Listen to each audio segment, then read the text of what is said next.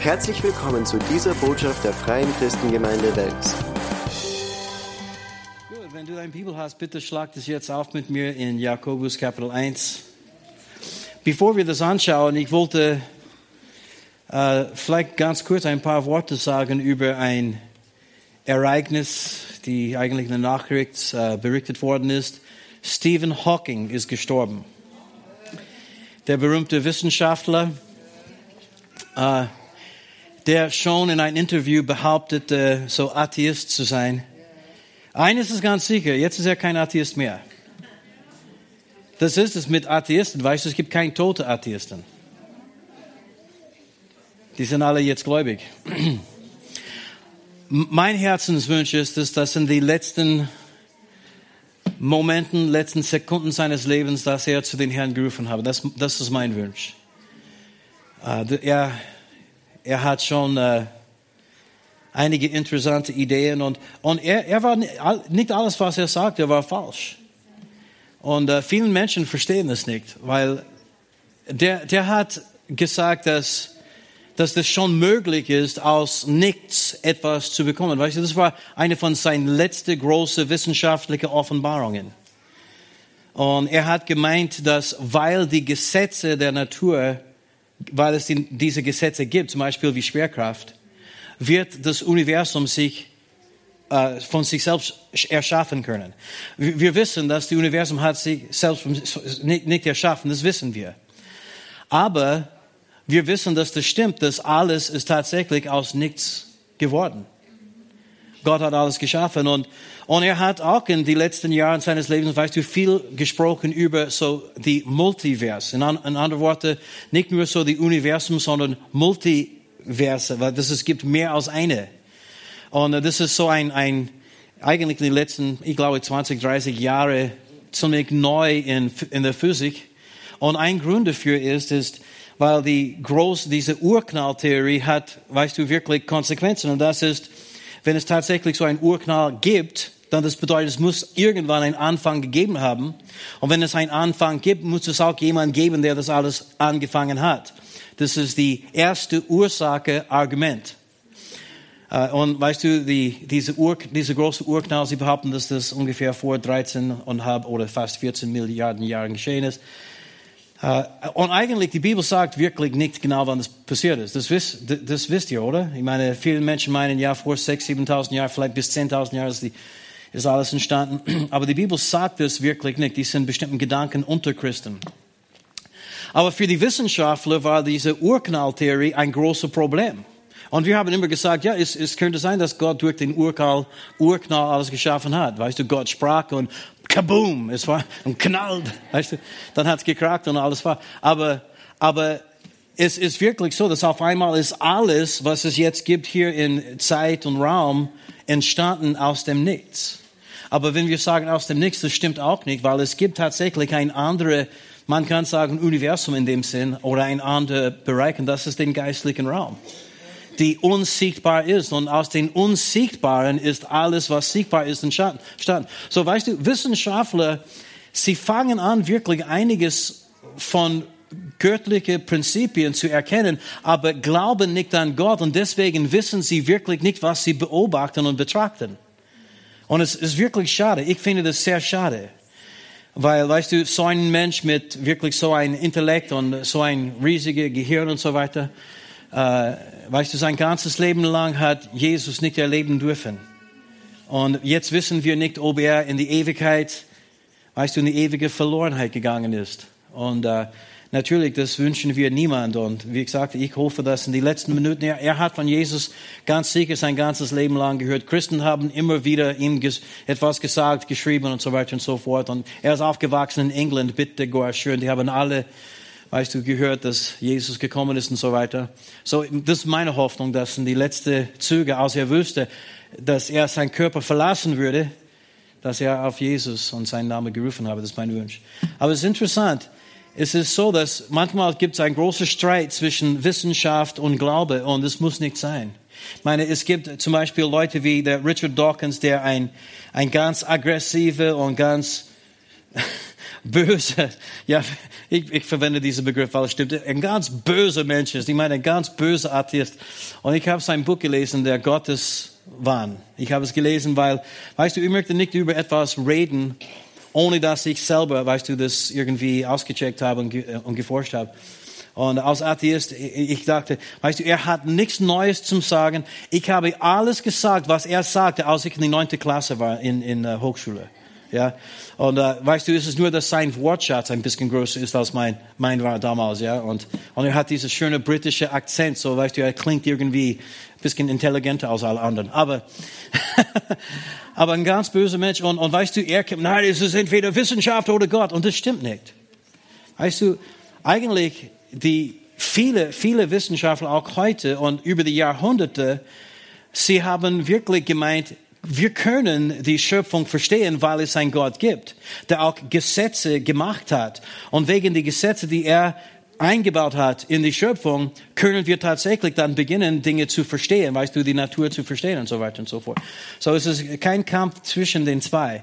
Und ich glaube, dass wenn wir auch Wissenschaft richtig verstehen und auslegen, dann werden wir keine Probleme haben mit wahrhaftiger Wissenschaft, weißt du, das wahre Wissenschaft, die es gibt.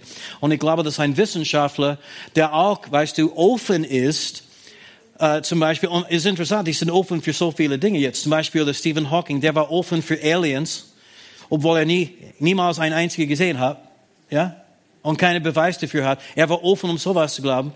Uh, und, und einige von den verrücktesten Dinge wirst du hören, auch in der Wissenschaft, weil sie sind nicht offen für den Glauben.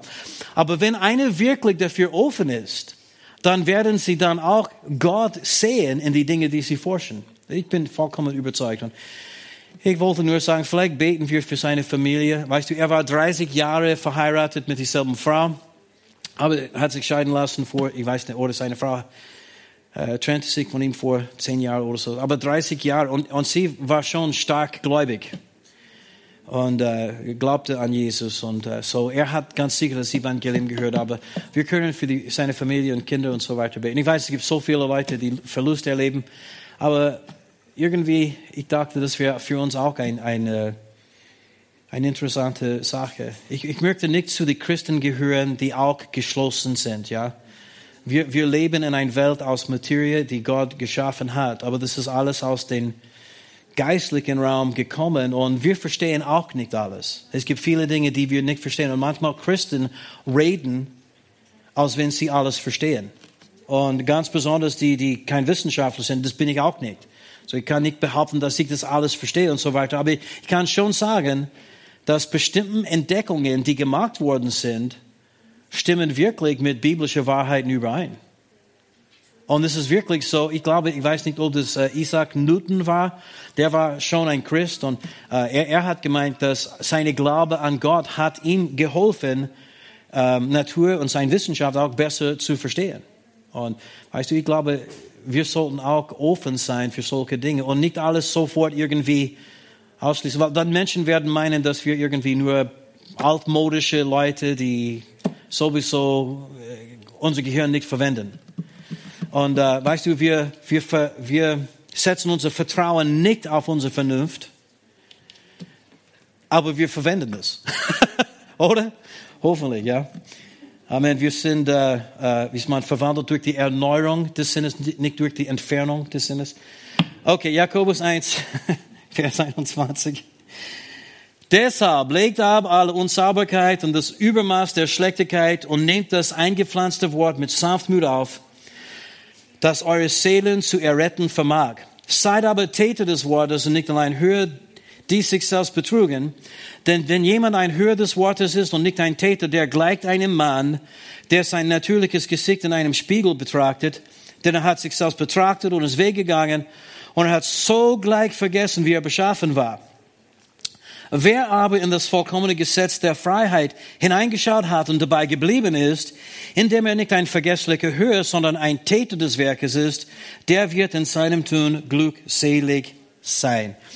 Jakobus ist ganz praktisch. Und weißt du, bestimmte Aussagen, äh, die er letztendlich durch die Inspiration des Heiligen Geistes geschrieben sind, sind nicht so einfach. Die sind so äh, auch manchmal äh, äh, so stark, dass, dass wir fühlen uns überführt, wenn wir sie lesen. äh, Glaube ohne Werke ist tot und äh, sol solche Aussagen. Aber diese Aussage, dass, weißt du, dass wir sollten Täter des Wortes nicht allein hören, ist, ist auch ein, ein ganz klare Anweisung. Weißt du, wenn Gott uns etwas gesagt hat, dann sollten wir es auch tun, oder? Amen. Die Dinge, die Gott uns beauftragt hat, sollten wir tun. Zum Beispiel, wir sollten Zeugen sein. Wir sollten das Evangelium verkünden. Wir sollten den Armen ernähren, die Nacht bekleiden, Leute ins Gefängnis besuchen. Wir sollten, ähm, weißt du, die Kranken äh, besuchen und so weiter und so fort und, und für sie beten, Hände auf sie legen. Die Dinge, die Gott gesagt hat, sollten wir auch tun. Wir sollten es nicht nur hören und erkennen, sondern dann auch tun. Weil dann kommt die Segen erst. Die Segen kommt nicht durch das Hören allein, sondern die Segen, die Gott uns geben möchte, kommt indem wir das Gehörtes dann tun oder dass wir tun, was wir in Gottes Wort gehört haben. Und ich bin überzeugt, dass alle Christen Gottes Wort tun möchten. Ich bin vollkommen überzeugt. Ich, ich glaube, dass jeden Einzelnen uns, wir möchten Täter des Wortes sein. Ähm, äh, ich weiß manchmal Prediger, sie predigen, predigen, als wenn es nicht so ist. Als wenn alle Christen einfach halbherzig sind und, und, und lau sind und weißt du, du möchtest nur dich segnen, du möchtest Gottes Wort nicht tun. Das, das glaube ich nicht. Ich bin überzeugt, dass Christen, Menschen, die von neuem geboren sind, sie möchten Gottes Wort tun. Sie möchten für den Herrn leben. Ich bin vollkommen überzeugt. Sie möchten auch Zeugnis geben. Sie möchten für die Kranken beten. Sie möchten Menschen das Evangelium erzählen. Ich bin vollkommen überzeugt. Sie möchten ihr Zehnte geben. okay, dorthin gehen wir jetzt nicht. Aber die möchten das Wort Gottes auch tun. Aber wir wissen, dass es gibt auch viele Leute, die scheitern, wenn es geht um das Wort Gottes zu tun und tun das dann aber nicht. Wenn sie das tun möchten, aber dann das nicht tun, warum ist es? Ist es, weil sie schlechte Leute sind? Nein. Ist es, weil sie, sie sind zu schwach? Ist das der Grund? Das auch nicht. Jakobus hat uns ganz genau gesagt, warum Menschen, die das Wort Gottes gerne tun möchten, das nicht tun. Und so vielleicht, wenn es gibt einen Bereich deines Lebens, wo du kämpfst immer noch, um das Wort Gottes zu tun, wirst du vielleicht die Antwort bekommen, die du brauchst. Er hat uns gesagt, warum das ist. In Jakobus 2, 23 und 24, wir haben es gelesen. Wenn jemand ein Hörer des Wortes ist und nicht ein Täter, Warum ist es? Der gleicht einem Mann, der sein natürliches Gesicht in einem Spiegel, Spiegel betrachtet, denn er hat sich selbst betrachtet und ist weggegangen und er hat sogleich vergessen, wie er beschaffen war. Warum ist es, dass diese Person das Wort Gottes gehört hat und nicht getan hat? Weil er hat vergessen, wie er beschaffen war. Das ist nicht, weil er ein schlechter Mensch ist. Das ist nicht, weil er so schwach ist. Das ist nicht, weil er lau oder halbherzig ist, es ist, weil er hat vergessen, wie er beschaffen worden ist. Genau wie Jakobus sagte. In der Schlachter, steht, er betrachtet sich, läuft davon und hat bald vergessen, wie er gestaltet war, wie Gott ihn gemacht hat. Auf einmal, er, er hat es nicht mehr gesehen und er handelte wie jemand anders. Jedes Mal, wenn wir sündigen oder jedes Mal, wenn wir das Wort Gottes nicht tun, wenn wir das tun sollten, handeln wir wie jemand anders als den, der wir wirklich sind. Amen. Wir müssen wissen, wie Gott uns geschaffen hat, wer wir sind. Halleluja. Unsere Identität zu erkennen ist so ausschlaggebend und so wichtig, dass wir lesen immer und immer wieder davon im Wort Gottes. Wer wir sind in Christus, diese, diese Bibelstellen, wo es geht um, was wir in Christus haben, was wir durch Christus tun können, wer wir sind in Christus. Es gibt so ungefähr 138 von diesen Stellen. Und einmal nach dem anderen, Gott versucht uns zu erzählen, wer wir sind, was wir haben und was wir können. Einmal nach dem anderen, weil er möchte uns überzeugen, er möchte unseren Sinn erneuern, er möchte, dass wir uns sehen, wie er uns tatsächlich beschaffen hat oder geschaffen hat. Wenn wir unsere Identität nicht erkennen, dann sind wir leichte Beute für den Teufel. Und das ist genau, was passiert ist bei die, in die Geschichte von Adam und Eva. Wir, wir wissen, diese Schlange, wie, wie Jakobus äh, oder Johannes spricht von dem Teufel, gefällt mir. Der alte Drage, der, Schla, der, der, der Schlange, der Teufel und Satan genannt wird. Ich meine, als wenn er fast den Teufel verfluchen möchte. Aber wir wissen, dass diese Schlange, die inspiriert worden ist vom Teufel, er, er ist zu Eva gekommen. Und er hat dann begonnen, bestimmte Dinge zu sagen. Und, und sie ist dann dadurch verführt. Und sie hat dann deshalb falsch gehandelt. Adam wusste eigentlich, dass das nicht in Ordnung war. Deswegen war das wirklich Sünde. Weißt du, als er das gemacht hat, das war nicht irgendwie ein Fehler. Er wusste genau, was Gott von ihm erwartet hat und er handelte dagegen. Für Eva war das anders. Sie ist tatsächlich verführt worden und wusste nicht wirklich, als sie das gemacht hat, sie wusste wirklich nicht, wie falsch das war, weil er hat sie irgendwie verblendet und verführt. Und in der 1. Mose 3, Vers 4 steht, das sagte die Schlange zur Frau, keineswegs werdet ihr sterben, sondern Gott weiß, dass an dem Tag, da ihr davon esst, eure Augen aufgetan werden und ihr sein werdet wie Gott, erkennen Gutes und Böses.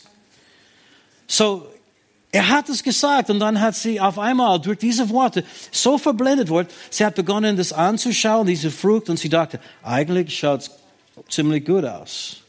Ich glaube, das wird ganz sicher saftig und ganz schön. Es schaut ganz reif aus und wird ganz sicher süß sein und, und, und es wird mich weise machen und ich werde wie Gott sein. Und sie ist verführt worden. Aber wenn sie wüsste, wer sie schon war oder wenn sie wüsste, was ihre Identität wirklich war, hätte sie das nie gemacht. Sie, hätten, sie, sie hätte den Teufel sagen können, hey, hör auf damit, ich bin schon wie Gott. Ich bin nicht Gott, aber ich bin wie Gott. Ich bin in sein Ebenbild geschaffen, weil Gott hat sie in seinem Ebenbild geschaffen, oder? Aber offensichtlich hat sie das entweder nicht gewusst, weil, weißt du, äh, wir wissen nicht, ob Adam seine Frau alles erzählt hat. Ihr wisst, wie das ist bei Ehepaaren, oder? Und es könnte sein, dass sie haben viel zu tun gehabt. Weißt du, er arbeitete bei den Äpfelbäumen und sie war bei den Bananenbäumen oder sowas. Und weißt du, sie haben keine Zeit gehabt, äh, miteinander zu reden. Und dann auf einmal nachher, ah, das hätte ich dir sagen sollen. Aber es war dann zu spät. Äh, so entweder hat sie es nicht gewusst oder sie hat es vergessen. Wie Jakobus sagte, weißt du, äh, der, der Mensch, der das Wort Gottes nicht tut, der schaut in den Spiegel, sah genau, wie er aussieht, aber dann ist weggegangen und er hat es vergessen. Und entweder hat sie es nicht gewusst oder sie hat es vergessen, dass sie schon wie Gott war. Und deswegen handelte sie wie jemand anders. Jemand, der nicht wie Gott war. Jemand, der wollte wie Gott sein, aber nicht wie Gott war. Und nicht nur das, weißt du, es steht, erkennend Gutes und Böses. Irgendwann werde ich über diese Stelle predigen, weil es gibt schon einiges in dieser Aussage. Aber heute Abend, das wäre zu lang. Aber erkennend Gutes und Böses. Sie hat schon einiges darüber gehört und Adam hat auch schon eines, einiges darüber gehört, oder? Ess von den Baum nicht. Diese Frucht sollst du nicht essen, weil wenn du davon isst, wirst du sterben. Nicht gut.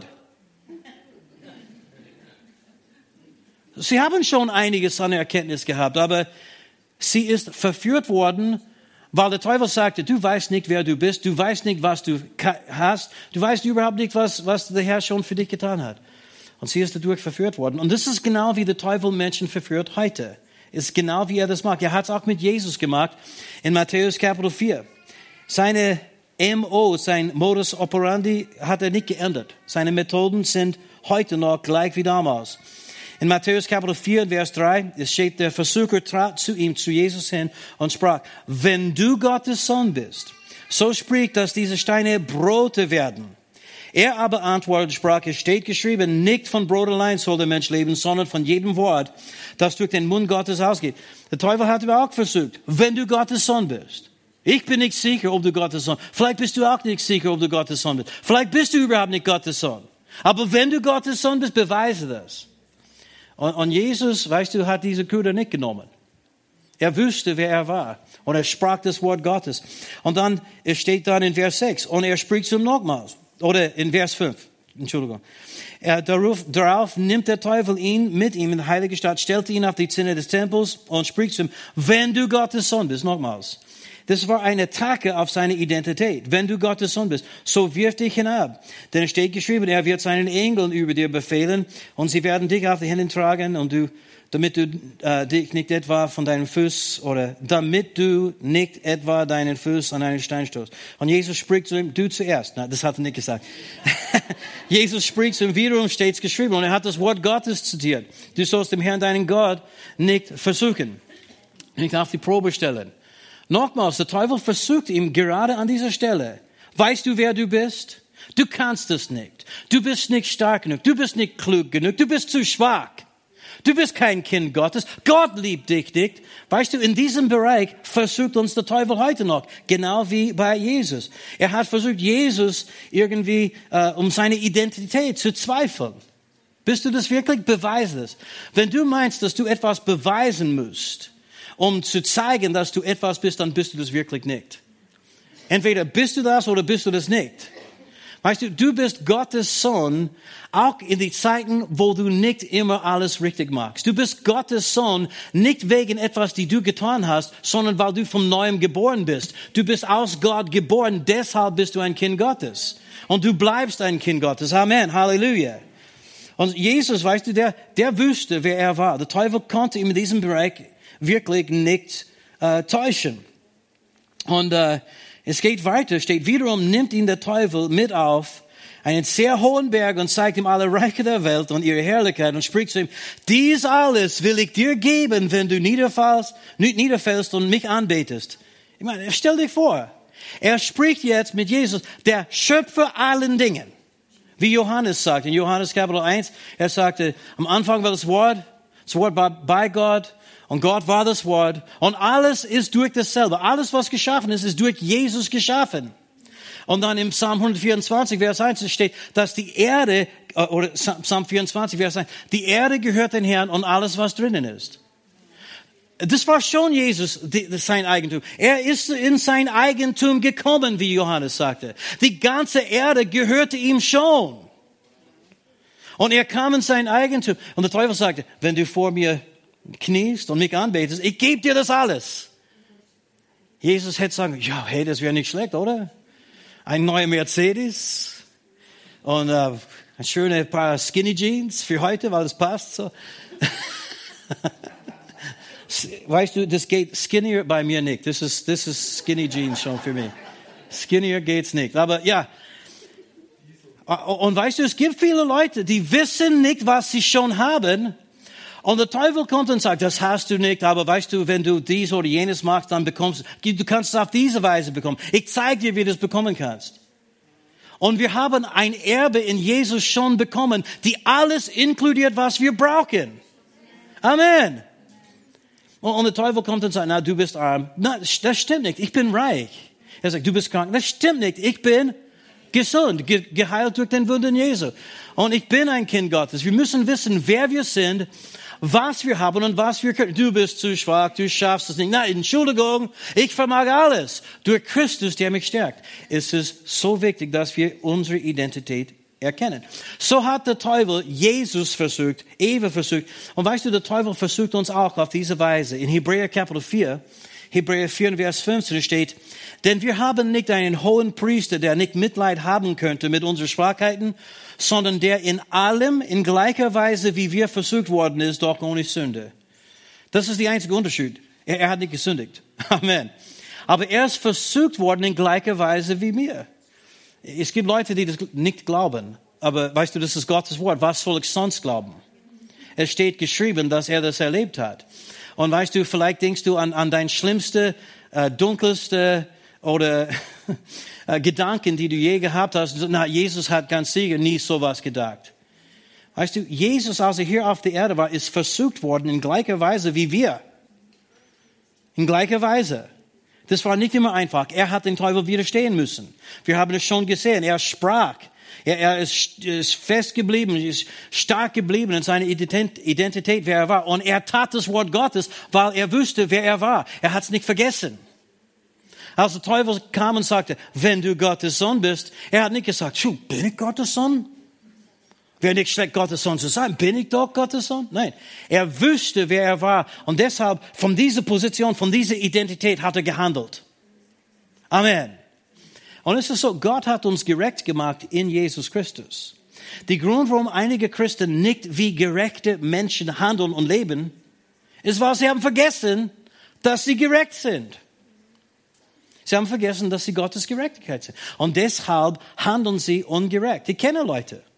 Und weißt du, sie, und, und dann später bereuen sie die Dinge. Ich meine, die guten Christen bereuen es. Und, sie, weißt du, möchten das in Ordnung bringen und so weiter und so fort. Aber warum haben sie das gemacht in erster Linie? Warum war das? Wir denken, ja, in diesem Augenblick waren sie so schwach. Entschuldigung, wer lebt in uns? Paulus sagte, wenn ich schwach bin, dann bin ich stark. Werdet stark im Herrn und die Kraft seiner Es geht nicht um unsere Kraft und Stärke. Wir sind stark. Wir haben immer die Kraft, die wir brauchen, um den Teufel zu widerstehen. Jedes Mal. Jedes Mal. Und es ist nicht etwas, die wir irgendwie aufarbeiten müssen oder selber bewirken müssen. Der, der in uns lebt, ist größer als der, der in der Welt ist, oder? Amen. Waren Sie zu schwach? Nein, ich war zu schwach. Das stimmt nicht. Du hast vergessen, wie stark du bist. Menschen vergessen, wie stark sie sind. Vergessen, wie Gott sie beschaffen hat. Und dann tun sie das Wort Gottes nicht. So, aber weißt du, das funktioniert auch umgekehrt.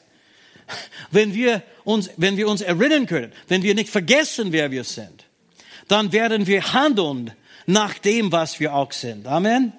Preis dem Herrn. Es gibt so viele Leute. Menschen versuchen, Leute zu beeindrucken, immer und immer wieder.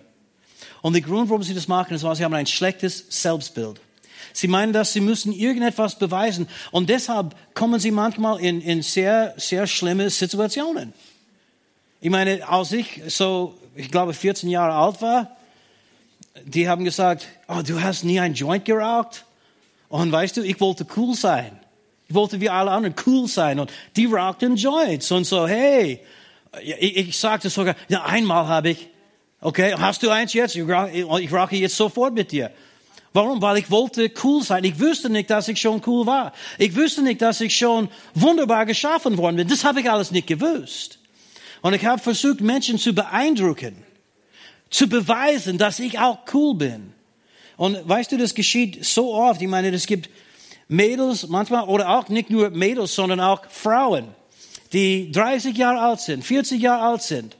Und sie schlafen mit einem Mann, weil sie haben ein schlechtes Selbstbild. Sie denken, na, ich bin nicht mehr so jung, nicht mehr so schön, vielleicht bekomme ich keine Gelegenheit mehr. Und ich weiß, dass das falsch ist, aber, aber weißt du, ich, ich muss das jetzt machen, weil weißt du, ich möchte ihn nicht verlieren. Sie wissen nicht, wie kostbar und wertvoll sie sind. Und sie sehen sich irgendwie als nur irgendein ein, ein alte, gebrauchte irgendetwas. Und dann verkaufen sie sich für ein paar Minuten vielleicht Spaß oder Freude, die sie dann später bereuen, weil sie wissen, dass das nicht richtig war. Und dann sehr oft die Männer gehen und suchen der Nächste. Oder umgekehrt, die, die Männer machen das auch. Versteht ihr, was ich meine? Und weißt du, man sieht es immer wieder mit die, mit die, mit die Teens. Weißt du, die müssen es machen, weil, weißt du, das ist gut. Jeder macht das jetzt und ich möchte einer von denen sein. Du bist eigentlich ein König und ein Priester Gottes. Du bist, äh, weißt du, ein, ein Sohn oder eine Tochter Gottes. Du bist so wertvoll. Und Gott hat Pläne für dein Leben. Ich meine, er hat Pläne und Gaben und, und Dinge, die er uns alle so reichlich beschenkt hat und beschenken möchte. Und manchmal wir denken, ich muss das erarbeiten, ich muss das irgendwie holen. Und der Teufel sagt, ja, wenn du wirklich Liebe bekommen möchtest, wirst du das machen. Ich habe Liebe, die niemals aufhört. Und ich habe einen Gott, der mir versprochen hat, dass er alle meine Bedürfnisse erfüllen wird nach seinem Reichtum und Herrlichkeit. Und weißt du, wenn, ich bin schon verheiratet, aber wenn ich eine Frau brauchen würde, er würde mir eine Frau geben. Amen. Und ich muss meine Gewissen und meine Glaube nicht komprimieren, um sowas zu bekommen. Entschuldigung, ich spuke. It's good preaching, Fred. Amen. Halleluja. Du bist so wertvoll und so kostbar, aber du musst es auch verstehen. Du musst wissen, wer du in Christus bist. Amen. Als ein Christ können wir von dieser Quelle, die wir in uns haben, schöpfen. Halleluja. Und, und können wir, weißt du, Kraft holen, wenn wir versucht sind. Als Christen können wir die Erkenntnis haben zwischen das, was richtig ist und falsch ist. Weißt du, zwischen Gutes und Böses. Warum? Er hat es uns geoffenbart und er selbst lebt in uns. Und er bezeugt zusammen mit unserem Geist. Wir können sehr wohl wissen. Und, und, und, äh, und auch, weißt du, wenn wir wissen, was er uns alles versprochen hat, dann können wir im Glauben zu ihm kommen und sagen, hey, es wird alles gut. Wenn du einen Partner brauchst, ich sag, glaube den Herrn. Wenn du versuchst selber das zu bewirken, du, du wirst vielleicht den Falschen bekommen. Und das ist schlimmer, als alleine zu sein. Einige von euch haben es schon erlebt und, und wisst es schon. Aber preis dem Herrn, unser Gott ist ein liebender Gott. Er vergibt, er stellt wieder her. Und wir können jetzt zu ihm kommen und sagen, Herr, Entschuldigung, ich habe nach meine eigene, meine eigene Kräfte, mein Fleisch gehandelt. Vergib mir. Aber jetzt, ich glaube dir und ich vertraue dir. Und weißt du, was er tun wird? Er wird vergeben, er wird äh, dich äh, wiederherstellen und er wird dann dein Gebet erhören und dir geben genau, was du brauchst. Oh, Halleluja, Amen. Es gibt andere Christen, weißt du, gibt, der, der Teufel kommt und sagt, du bist nicht frei. Freiheit sieht ganz anders aus als deinem Leben. Frei bist du nicht. Du bist gebunden. Weißt du, die Sünde hat Kraft über dich und der Teufel hat Kraft über dich. Ja, und es gibt Dämonen, die dich irgendwie jedes Mal bezwingen. Du brauchst Befreiung. Oh ja, ja, der Teufel kommt und er sagt, und manchmal er verwendet andere Leute, um solche Dinge zu sagen. Manchmal verwendet er sogar, sogar Christen, das zu sagen. Und weißt du, das stimmt alles nicht. Er hat uns schon befreit. Das ist wer wir sind. Du bist nicht gebunden. Du bist kein Sklave des Teufels. Du musst den Teufel niemals gehorchen. Amen. Du bist in Christus frei. Amen. Und du hast Vollmacht über alle Dämonen. Und er wird sagen, ja, dieses Mal schaffst du das nicht. Na, dies, weil, erstens musst du den Flug entdecken auf deinem Leben, weil dein Opa und dein, dein, dein Uropa und, und du weißt, dein Vater hat schlechte Worte über dich gesprochen. Du stehst unter einem Flug. Was für eine Lüge. Wir stehen nicht unter einem Flug. Aber Menschen werden verwirrt. Sie glauben das. Sie laufen hin und her, versuchen irgendjemand zu finden, der sie befreien kann oder irgendein Flug brechen kann. Und nachher sind sie, äh, und ich, ich habe schon genügend Erfahrung, ich habe das einmal nach dem anderen gesehen. Nachher sind sie genauso gebunden und so messed up in ihr Kopf wie vorher. Messed up bedeutet äh, durcheinander. Aber messed up, weißt du, hat irgendwie einen starker Klang für mich. Weißt du, wenn, wenn, wenn du weißt, wer du in Christus bist, dann weißt du auch, du brauchst keinen Befreiungsdienst. Du bist ein Befreiungsdienst. Du treibst Dämonen aus. Amen. Wenn du weißt, wer du in Christus bist, dann weißt du auch, es gibt keinen Flug auf dich, denn er hat deinen Flug schon getragen und er hat dich gesegnet. Und wer Gott gesegnet hat, weißt du, wenn Gott gesegnet hat, kann niemand verfluchen. Oh, Halleluja. Amen. Und Jesus lernte, wer er war, durch das Wort Gottes. Wir denken manchmal, ah, Jesus war Gott, er hat es immer gewusst. Weißt du, er war Gott, ist Gott, wird immer Gott sein, aber er hat auch lernen müssen, wer er war, als er hier auf der Erde war. Er ist gekommen aus der letzten Adam, wie ein Mensch, wie ein Baby geboren, vollkommen abhängig von seinen Eltern. Und er hat eines Tages auch begonnen, die Bibel zum ersten Mal zu lesen oder diese Schriftrollen zu lesen. Und äh, in Lukas 4, 16 steht, er kam nach Nazareth, wo er erzogen worden war. Und er ging nach seiner Gewohnheit am Sabbattag in die Synagogen, stand auf, um vorzulesen. Sagt mal, nach seiner Gewohnheit.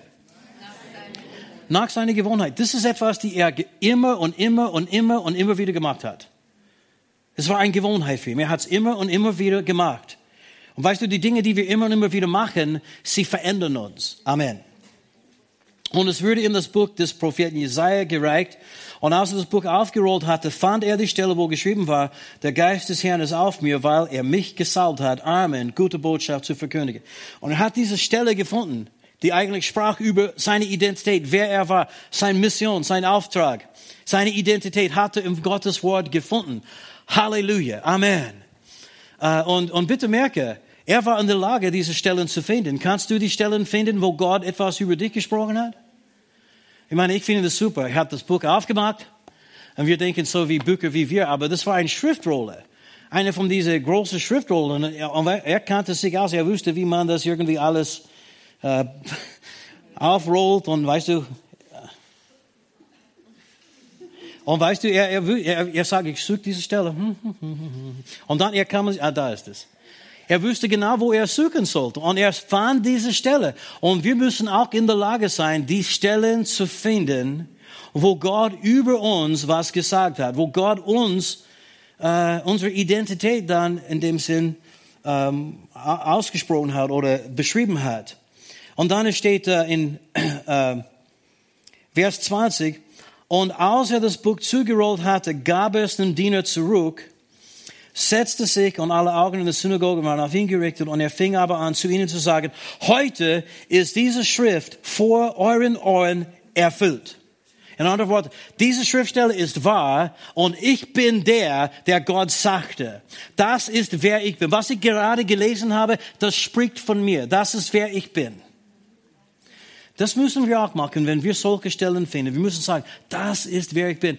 John, John Osteen war einer von meinen Lieblingsprediger und er hat mindestens die letzten zehn Jahre seines Lebens jedes Mal, als er gepredigt hat, jedes Mal, er hat immer jede Predigt begonnen mit dieser Aussage. Lasst uns aufstehen, lasst uns, lasst uns jetzt unsere Bibel hochheben und das ein bisschen äh, herum äh, ähm, hä?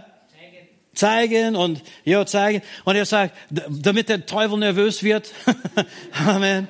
Und dann sage, ich bin, wer die Bibel sagt, dass ich bin. Ich habe, was die Bibel sagt, dass ich habe. Ich kann das tun, was die Bibel sagt, dass ich tun kann hat immer jedes Mal bei jeder Botschaft gesagt. Eigentlich sein Sohn mag das auch. Uh, Menschen sehen das nicht, weil auf sein Fer die Fernsehsendung mit Joel Osteen, du siehst nur eine halbe Stunde von seiner Botschaft. Aber er mag das auch jedes Mal. Das war einmal eine Geschichte von, uh, ist eine wahre Geschichte, eine kleine Frau, die Kinderlähmung hatte. Ein kleines Mädel. Und weißt du, uh, die, ihre Mutter war Christin und hat sie immer in die Kinderstunde gebracht, in den Kinderdienst gebracht.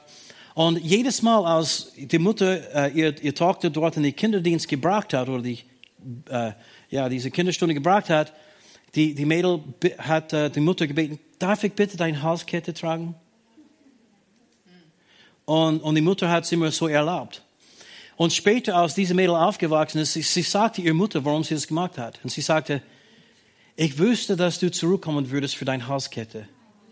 Aber ich wüsste nicht, ob du für mich zurückkommen würdest weil sie sah sich irgendwie als, als so ein, ein wertloser Mensch wegen dieser Kinderlähmung. Wir müssen Menschen wissen lassen, wie kostbar und wertvoll sie sind. Weißt du, wir sollten Ermutiger sein.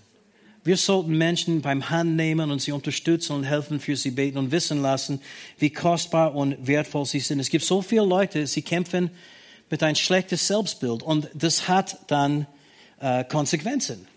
Sie handeln wie jemand, der schwach ist. Sie handeln wie jemand, der bedürftig ist. Es gibt so viele Leute, die sind bedürftig und sie handeln, weißt du, nach einem bedürftigen Menschen. Auf einmal, niemand möchte mit ihnen zusammen sein. Es ist immer, gimme, gimme, gimme, ich brauche, ich muss das Zentrum sein von allem. Und sie wissen nicht, dass sie sind kostbar und wertvoll. Ich meine, mein Bruder, mein Bruder Bob, der ist mit so 40 Jahren gestorben. Alkoholiker und einfach auf die Straßen in Florida ist er gestorben. Und als wir aufgewachsen sind, ich, ist vielleicht nicht die beste Geschichte zu erzählen, aber ich erzähle das. Er hat immer eine sehr, sehr schlimme Beziehung mit meinem Vater gehabt, oder mindestens als er Teenie war. Und äh, mein Vater war immer ein bisschen gewalttätig und nicht nur ein bisschen. äh, und äh, und er hat uns alle Kinder geschlagen. Ich habe meine Mutter ein paar Mal auch geschlagen. Nicht oft, aber ein paar Mal. Und er hat immer geschrien, weißt du, ständig geschrien. Äh, der hat ein hartes Leben gehabt. Ich möchte, weißt du, meinen Vater nicht schlecht machen oder sowas. Und, äh, aber mein Bruder Bob, weißt du, der, der, als er 13, 14, wenn, wenn mein Vater böse gesprochen hat mit meiner Mutter, dann er wollte sie verteidigen. Und Bob war drei Jahre älter als ich. Und ich kann mich erinnern, weißt du, er hat gesagt, du sollst nicht mit Mama so reden. Und mein Vater hat ihn geschlagen. Du Idiot, wer glaubst du, dass du bist? Du bist sowieso nichts wert. Halt die Klappe. Und, äh, und, und weißt du, äh, als er dann älter geworden ist, ist es schlimmer geworden. Sie haben ständig gestritten und ständig gekämpft. Äh, mein Vater hat ihn bedroht, hat ihm sogar einmal gesagt, ich bring dich um. Und er wartete für ihn.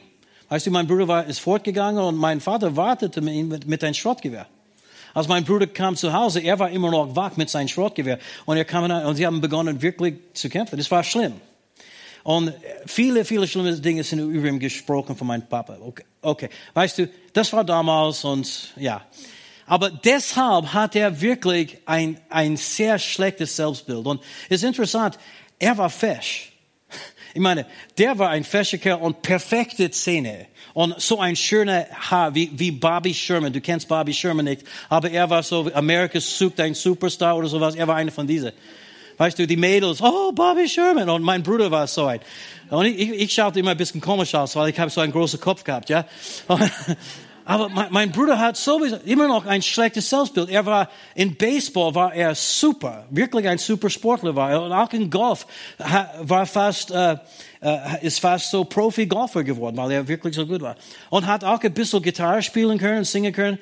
Er war wirklich, weißt du, nie ein, ein, ein Profimusiker oder sowas, aber hat schon schön singen können. Aber er hat so ein schlechtes Selbstbild gehabt. Und äh, er hat begonnen zu trinken, konnte nicht aufhören und und eines Abends hat er einen Autounfall gehabt. Und äh, das war, ich glaube, sein vierter oder fünfter. Er ist schon mehr, fast gestorben, ein paar Mal.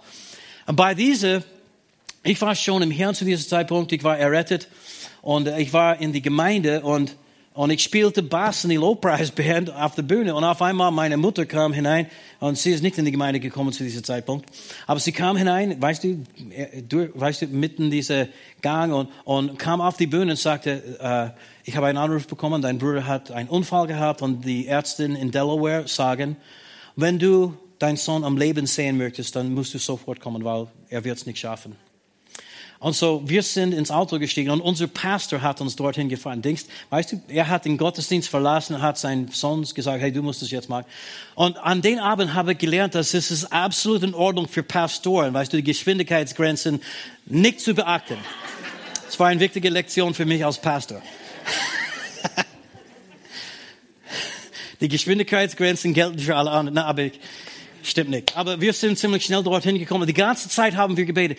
Herr, bitte lass Bob nicht sterben, bis er Jesus kennt, weil er war nicht errettet. Herr, du, du, du hast gesagt, du und dein ganzes Haus werden errettet. Das hast du versprochen. Herr, ich glaube dir. Lass ihn nicht sterben, bis er dich kennenlernt. Du, du, du darfst ihn nicht einfach sterben lassen, dass er in die Ewigkeit geht ohne dich. Und wir haben gebetet, Judy und ich und unser Pastor und meine Mutter, wir haben gebetet. Es war eine Stunde zu fahren nach Delaware. Und wir sind dorthin gekommen. Und er war in die Intensivstation. Und die Ärzte haben gesagt, na, nur ein oder zwei zum gleichen Zeit dürfen hinein. So wir haben warten müssen und wir beteten weiter und, und dann Judy und ich, wir durften hinein. Und wir sind hineingekommen und sein Kopf war zweimal so groß wie normal. Sein, weißt du, sein, sein Haut war kalt und ähm, feucht und, und, ähm, und er war verbunden mit jedes Gerät, das es überhaupt gibt. So viel Schläuche in einem Mensch habe ich nicht gesehen. Es schaute so ein bisschen wie Frankenstein aus.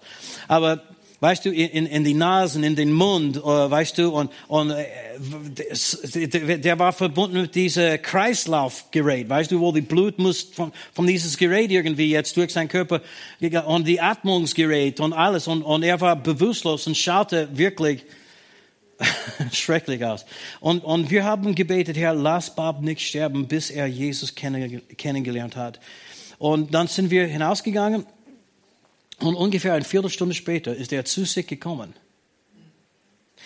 Und er hat sogar begonnen, Notizen zu schreiben an die Krankenschwester, dass er durstig war und so weiter. Und, und, äh, und innerhalb von zwei Tagen ist er aus den äh, Intensivstationen in ein ganz normales Krankenzimmer gekommen. Schaute ziemlich normal aus. Er, er, es war wirklich, mindestens für mich, du kannst sagen, was du sagen möchtest, es war wie ein Wunder, weil ich meine, in einem Augenblick hat es sich wirklich radikal geändert. Und so, wir haben Bob besucht zwei Tage später und wir haben gesagt, Bob, weißt du, was passiert ist? Und er sagte, ja.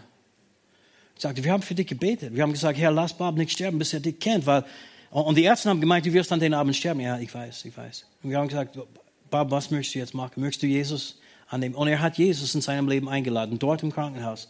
Und nächste, das nächste Jahr ist er in die Gemeinde gekommen, immer wieder. Er war immer in die Gemeinde. Mit uns. Dreimal, weißt du, wir waren immer in der Gemeinde. Sonntagvormittag, Sonntagabend, Mittwochabend. Jedes Mal, wenn Gottesdienst war, waren wir dabei. so wie Johann und Christa. und wir waren immer da. Und er war da und er hat dann begonnen, Low-Price-Lieder zu Ich liebe dich, Herr, keiner ist wie du. Er hat die Lieder gekannt, Schriftstellen auswendig gelernt und, und es ist ihm gut gegangen. Ja? Und äh, auf einmal, und ich weiß nicht genau die Geschichte, ich kenne, weiß nicht, wie das war mit seiner Beziehung, Beziehung mit seiner Frau. Sie hat ihn einfach verlassen. Und weißt du, das hat sein Herz zerbrochen und er hat dann aufgegeben, hat wieder begonnen zu trinken und er hörte nicht auf, bis er gestorben ist. Hörte nicht auf. Es war so, das war so mindestens zehn Jahre, wo er nur vernebelt äh, gelebt hat. Weißt du, total besoffen, jeden Tag und auch mit Drogen und was weiß ich alles. Und das letzte Mal, dass ich meinen Bruder Bob besucht habe, ich werde es nie vergessen. Äh, er war zu Hause bei meinen Eltern und mein, Dad, mein, mein Vater sagt, ach, dieser Idiot ist wieder da und weißt du, er ist wertlos, tut nichts und besoffen die ganze Zeit. Ich hasse ihn, weißt du, solche Dinge. Und wir, wir sind dann hineingegangen, wir haben gesagt, Bob, warum magst du das? Du hast dein Leben Jesus gegeben, du weißt, wie das ist. Natürlich, er war so besoffen. Man, man kann mit so einem besoffenen Mensch wirklich nicht vernünftig reden, das ist klar. Ich sagte, aber Bob, warum magst du das? Gott hat etwas Besseres für dich geplant. Weißt du, meine, ich verstehe, dass das schwierig ist. Die, äh, Linda hat dich verlassen, aber, aber Bob, es gibt Hoffnung für deine Zukunft. Und er schaute mich an, ganz besoffen. Weißt du, Fred, was mein Problem ist? Und ich sagte, was? Ich sagte, ich wollte immer ein Jemand sein. Und ich bin doch ein Niemand geworden. Und die war wirklich die letzten Worte, die ich von meinem Bruder gehört habe. Weil wir lebten schon in Österreich zu diesem Zeitpunkt und äh, wir sind nur einmal im Jahr nach Hause gefahren oder geflogen. Fahren geht's nicht. und, äh, und so, er, er, war, er war bei meinen Eltern eine Zeit lang. Dann ist er nach Florida gezogen, weil in Florida ist es warm, du kannst auf die Straßen, Straßen schlafen. Hat er viel getan. Mein, mein Bruder war obdachlos und, äh, und dann ist er gestorben in die Straßen von, äh, in, die, in Key West. Dort gestorben. Und weißt du, wenn ich denke an Bob heute, weißt du, einer, der so ein Potenzial hatte, und wirklich fesch war und die beste Zähne in unserer Familie und wirklich schöne Haare. Ich meine, und ein Sportler mit so viel Begabung hat auch ein bisschen Gitarre gespielt. Und weißt du, das, das zählt schon für was.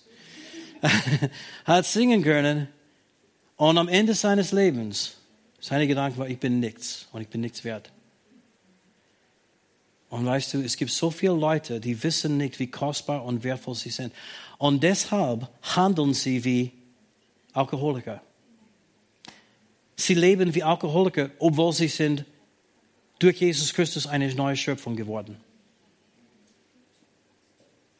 Sie handeln wie jemand, der bedürftig ist und bereit ist, ihr Körper Menschen zu geben oder Männer zu geben oder Frauen zu geben, weißt du, für, nichts, ohne Versprechung, ohne Hingabe, ohne Versprechung, weil sie meinen, ich bin nicht so wertvoll.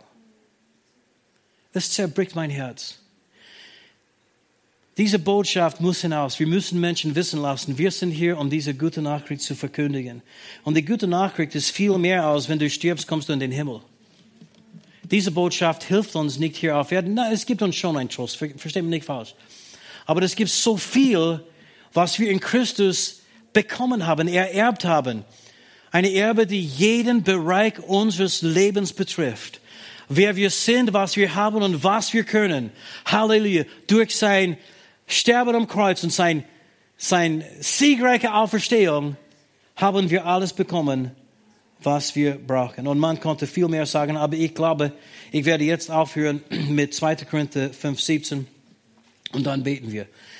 Daher, wenn jemand in Christus ist, so ist er eine neue Schöpfung. Ist ein Alkoholiker, der von neuem geboren ist, ein Alkoholiker? Nein. Und, und deswegen, versteht mich nicht falsch, ich, ich verstehe diese Suchtprogramme, weißt du, diese Programme, die äh, erfunden sind, um Menschen mit Suchtproblemen zu helfen, wo die kommen zusammen und es gibt die äh, Selbsthilfegruppen oder weißt du, wir kommen miteinander zusammen und sagen, hallo, ich bin Fred, ich bin Alkoholiker. Ich glaube, sie konnten nichts Schlimmeres sagen. Sie, sie, sie können ruhig sagen, hallo, ich bin Fred, ich war Alkoholiker, aber jetzt bin ich ein neuer Mensch. Weißt du, jedes Mal erinnern Sie Erinnern Sie sich an etwas, die Sie einmal waren? Und ich verstehe, die waren, ja, wenn du Alkoholiker warst, bleibst du Alkoholiker. Nicht in Christus. Nicht in Christus. Und das heißt nicht, dass, dass sie sollen spielen mit Alkohol. Ich, sage, Leute, wenn du Alkoholiker warst, sollst du nie wieder ein Tröpfchen Alkohol trinken. Du wärst blöd, um das zu machen. Das brauchst du nicht. Da, wer braucht es sowieso? Okay, ich rede jetzt zu den falschen Leuten, denke ich. Brauche schon ein Bierchen ab und zu, ein Seidel. Na, weißt du, ich bin nicht dagegen und weißt du, ich, ich habe schon genug getrunken und, und ich, ich weiß, okay, Bier mit einem Mahlzeit oder wie auch immer, aber ich glaube, dass wenn jemand Alkoholiker war, sie soll nicht trinken. Und es gefällt mir auch nicht, weil ich meine, ich möchte es nur sagen, dass ich glaube ganz besonders in der Gemeinde sollten wir vorsichtig sein. Und dass unsere Freiheit nicht zu Stolperstein für jemand anders sein wird. Und äh, ich werde nicht vergessen, einmal, ich werde nicht sagen, wer das war, aber es war ein Bruder in der Gemeinde, er hat einen Ansagen gemacht über irgendetwas. Ich glaube, es war über die Gemeindefreizeit. Und er sagt, ja, wir kommen zusammen und haben eine schöne Zeit und trinken auch ein Bier. Und weißt du, der Fred hat auch ein Bier getrunken. Ist nichts falsch mit einem Bier trinken, oder Pastor Fred? Lass mich jetzt alle die Leute, die kämpfen mit Alkohol, und es gibt schon einige bei uns, Entschuldigung. Oder Alkoholiker, lass mich jetzt sagen, ja, ist okay, ab und zu ein Bier zu trinken. Das, das, weißt du, das sollten wir nicht machen. Hilft mir jemand? Hallo? Aber trotzdem, wir müssen wissen, wer wir sind. Einer, der Alkoholiker war, ist kein Alkoholiker mehr. Aber weißt du, er sollte dann auch ein bisschen Weisheit haben und handeln, weißt du, mit, äh, mit ein bisschen Weisheit diesbezüglich. Ich möchte nur sagen, es ist wichtig, dass wir wissen, wer wir sind. Sage niemals, was du einmal warst. Sage, wer du jetzt in Jesus Christus bist. Du bist eine neue Schöpfung. Das Alte ist vergangen, siehe, Neues ist geworden. Du bist nicht der Mensch, die du einmal warst. Ich, ich habe ein Thema dort verlassen, eine Sekunde, habe, oder? Äh, und ich lese jetzt vom Volksbibel und dann höre ich auf. Wenn jemand mit Christus ein neues Leben angefangen hat, dann geht wirklich was total Neues los. Das ganze alte Schrott ist weg. Ein, es hat ein neues Leben angefangen. So habe ich aufgehört mit Rauchen. Weißt du, ich rauchte zwei Packeln Zigaretten jeden Tag. Die stärkste, die es gab, war, weißt du, ich wollte das machen, weil, weißt du, ich muss einfach der schlimmste Mensch auf Erden sein, weil, weißt du, ich bin Rock'n'Roll, weißt du, das ist mein Leben. Und weißt du, ich, ich wollte aufhören, habe versucht ein paar Mal, ich habe immer gesagt, mit Rauchen aufzuhören ist das Einfachste, was es gibt. Ich habe das schon hundert Mal gemacht. Und, äh, und, äh, und dann, so, nicht, nicht eine ganze Woche, nachdem ich von neuem geboren bin, ein, ein Bruder, der gute Gitarrist war, der auch Jesus gekannt hat. Er war schon acht Jahre im Herrn und war ein großer Fan von Kenneth Copeland. Gott sei Dank. Ich habe, weißt du, gute Leute kennengelernt vom Anfang an. Aber er sagte, Fred, du bist jetzt Christ, warum rauchst du immer noch? Und ich sagte, ja, ich, ich bin Raucher und ich, ich möchte gern aufhören, aber weißt du, ich habe es schon probiert. Er sagte, na, hör auf, mit diesem Versuch aufzuhören. Ich sagte, was meinst du? Ich möchte aber aufhören. Er sagte, nein, nein, nein, nein, du verstehst mich nicht. Du sollst aufhören, mit diesem Versuch aufzuhören. Und ich sagte, das, das verstehe ich wirklich nicht. Ich, ich glaube, ich sollte aufhören, oder? Er sagte, na, du solltest verstehen, wer du bist. Du bist kein Raucher. Du bist eine neue Schöpfung in Jesus Christus. Und wäre das nicht verrückt, wenn du als Nicht-Raucher auf einmal so ein äh, versucht bist zu rauchen? Wäre das nicht blöd? Du bist nicht Raucher, du bist eine neue Schöpfung. Und auf einmal, weißt du, bekommst du einen Gedanke, dass du rauchen sollst. Und als er das mir gesagt hat, das hat Klick gemacht. Ich wusste, so die Groschen ist gefallen, wie man sagt.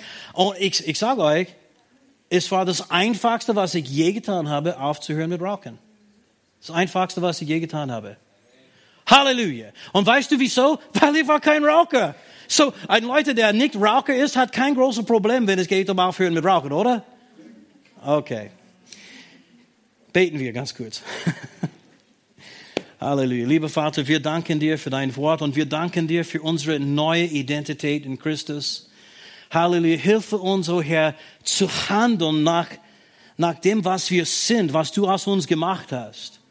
Und nicht nach diese alte Gedanken über wer wir einmal waren oder die alte Süchte und die alte Dinge, die uns gebunden hat. Hilf uns, o oh Herr, uns zu sehen, wie du uns siehst und dass wir auch nicht vergessen werden, wie du uns, wie du uns geschaffen hast. Dass wir das tief in unserem Herzen haben, dass unser Sinn erneuert wird, mit diesem Bild von, von, von diesem Mensch, die du aus uns gemacht hast, dass der Mann im Spiegel, die wir im Wort Gottes sehen, ist das wirkliche Ich. Halleluja, ist wirklich, wer ich bin. Und dass wir auch danach handeln werden, zu deiner Ehre. Dass wir in die Freiheit wandeln, die du für uns erkauft hast durch Jesu. Durch Jesu Blut. Halleluja. Und dass wir ermutiger werden und Menschen unterstützen und helfen werden und Menschen lieben werden. Auch Menschen, die behaupten, Atheisten zu sein. Auch Leute, die nicht glauben. Auch Leute, die sogar gegen uns kämpfen. Hilfe unser Herr diese Leute zu lieben, diese Leute zu segnen, diese Leute zu helfen, dass sie werden auch sehen und erkennen, wie herrlich und wunderbar und groß du bist, dass sie werden auch deine Pläne und Absichten für ihr Leben dann entdecken. Halleluja, wir danken dir jetzt dafür in Jesu Namen. Amen. Amen. Hier endet diese Botschaft.